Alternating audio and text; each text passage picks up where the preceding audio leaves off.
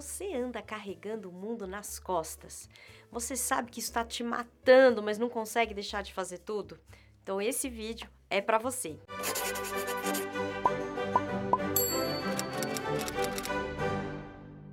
Você vive sobrecarregado, preocupado, sobrecarregada, preocupada? Você trabalha o tempo todo, até mesmo quando você está sonhando? E na vida pessoal, você tenta dar conta de tudo, da casa, da família, dos filhos, dos boletos, né? Será que você está carregando o mundo nas costas? Pode ser que você esteja vivendo o complexo de Atlas. A história desse episódio, ela começou quando eu e o Francisco, a gente foi numa exposição e viu duas estátuas gigantes, duas colunas do museu que representavam os Atlantes, ou Atlas. Daí a gente começou a conversar sobre mitologia, sobre momentos em que a gente sente que tá carregando o mundo nas costas, né?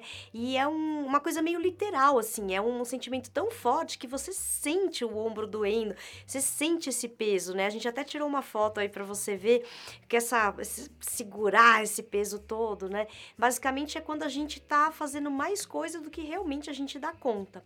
Depois, pesquisando para o episódio, a gente até viu que tem um livro que chama Complexo de Atlas, mas não é sobre o livro que a gente vai falar. Na mitologia, Atlas é aquela figura que carrega o globo terrestre, ou para a gente ser mais correto com a terminologia, é sobre as costas dele que está a abóboda celeste. A mitologia grega diz que ele era mais antigo do que os deuses, porque ele fazia parte da geração de seres monstruosos e descomedidos que eram os titãs. Na guerra entre os titãs e os deuses, os titãs perdem, e aí Atlas é condenado a carregar os céus por toda a eternidade.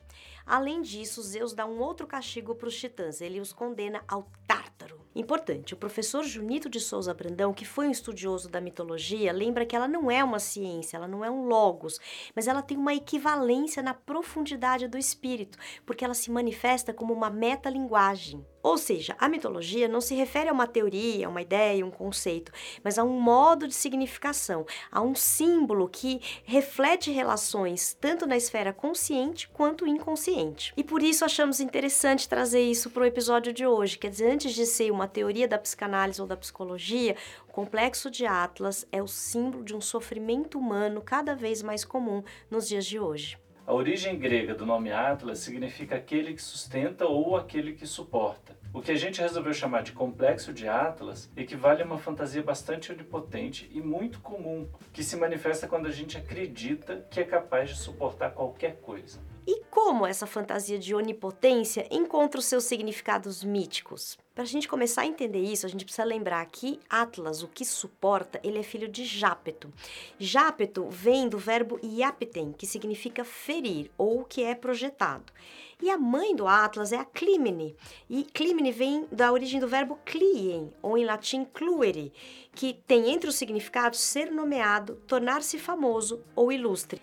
Quer dizer, ele é filho da projeção com a busca da fama. Então, se tomarmos a mitologia como símbolo dos nossos impulsos inconscientes, a gente está falando de um complexo que nasce dos nossos impulsos titânicos, que são monstruosos e descomedidos, que projetam um self ilustre que busca a fama. E para piorar, que guarda em si uma força autodestrutiva, tirânica, capaz de ferir a si mesmo.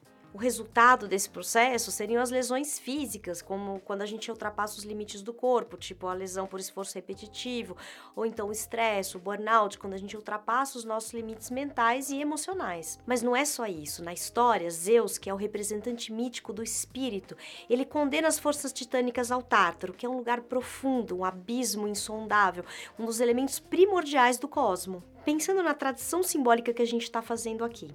Da mesma maneira que Atlas está condenado ao Tártaro, uma parte da gente também habita o nosso Tártaro, que seriam as profundezas do nosso inconsciente. Nesse lugar moram as nossas forças titânicas que se formaram na origem dos nossos tempos, quer dizer, no começo da nossa vida. Em momentos de crise, a gente regride e começa a obedecer a um funcionamento que é primitivo, como as forças que habitam esse lugar. Em psicanálise, a gente aborda esse tema quando estuda o narcisismo. Quando a gente fala do complexo de Atlas, a gente pode levantar a hipótese de um estado superegóico patológico que ocorre quando a gente visita, por assim dizer, esse nosso mundo primitivo, nosso tártaro. Nesse estado, o eu ideal, que é aquele que fala de um lugar onde a gente tenta ou tende a responder aquilo que os outros esperam da gente, e que é, portanto, um lugar imaginário e primitivo, ganha força e recai sobre o ideal de eu, que é uma instância simbólica mais evoluída e que deveria auxiliar a gente na orientação dos nossos desejos. Essa formação de caráter super egóico e primitivo nos levaria a fantasiar, a viver uma sensação de onipotência,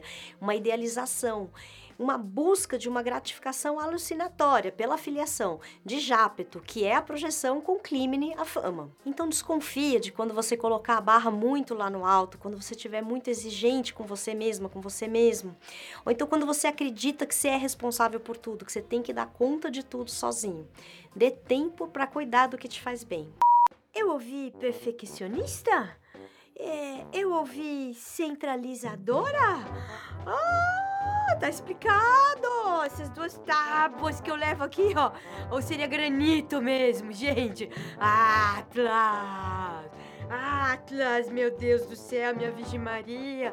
Ai, mas olha, eu, eu vou falar, viu? A pior parte, a mais difícil de engolir, essa parte é da onipotência.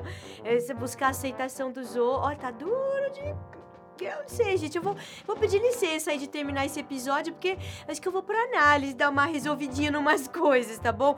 Ah, ó, mas antes, ó, hashtag cuidado que te faz bem, gente. É por aí. Vamos. Tô indo, viu? Até mais. Tomara que você tenha curtido esse episódio. Assine o nosso canal no YouTube. Você também pode nos acompanhar pelo Facebook, pelo IGTV ou em podcast, no Spotify, na Apple, no Stitcher e no SoundCloud. Curta, comente e compartilhe. Muito obrigada e até o próximo.